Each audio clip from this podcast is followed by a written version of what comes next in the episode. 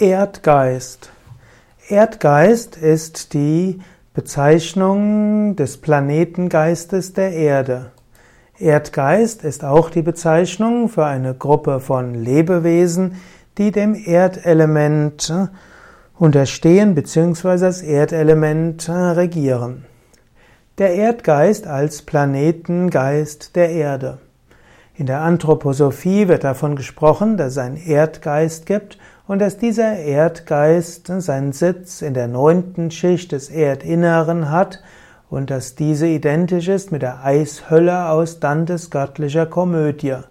Und dieser Erdgeist soll gleichzeitig auch der Quellort vieler Kräfte sein.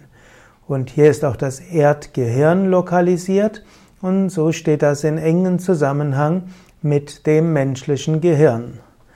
Erdgeist wird dann auch als Gemeinschaft geistiger Wesenheiten gesehen und der Erdgeist ist der Planetengeist der Erde, der das ganze Leben und Geschehen auf der Erde regiert. Im Sanskrit sprechen wir eher von Bhumi Devi, das heißt die Göttin Erde.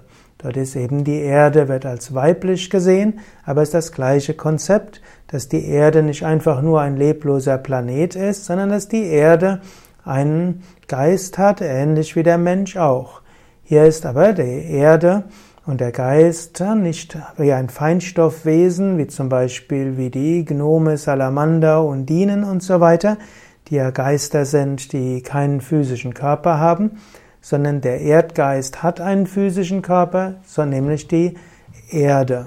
In diesem Sinne ist also der Erdgeist das Bewusstsein des Planeten Erde und wir sind alle Teil dieses des Planeten Erde und so wie die, unser Körper ein Bewusstsein hat, dass wir denken, dass wir selbst sind, und wir auch aus Organen bestehen und die Organe aus Zellen bestehen und jede Zelle hat ein einzelnes Bewusstsein, jedes Organ hat ein Einzelbewusstsein, so hat die ganze Erde auch ein Bewusstsein.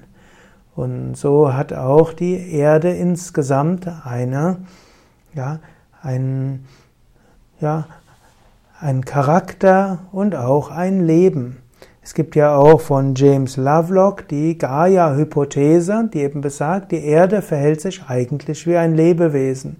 Die Erde hat schon so viele Katastrophen überstanden, dass es eigentlich unwahrscheinlich ist. Und sie regeneriert sich immer wieder.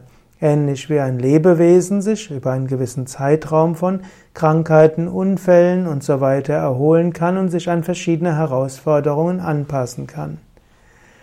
Erdgeist als Elementarwesen. Es gibt auch die Bezeichnung Erdgeist für Elementarwesen.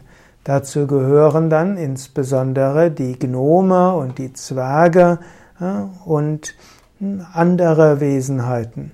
Diese lenken die Erde, die sind in, unter der Erde erfahrbar. Das heißt auch, dass diese Erdgeister noch grobstofflicher sind als die Erde, aber deshalb in der Erde sich frei bewegen können. Andere sehen die Erdgeister als Feinstoffwesen, als Astralwesen, die die Wirkkräfte der Erde ausmachen. Wenn du in eine Höhle gehst oder wenn du in einen Steinbruch gehst, dann kannst du manchmal diese Erdgeister spüren und du kannst spüren, wie sie dir eine gewisse Festigkeit geben, eine gewisse Ruhe geben.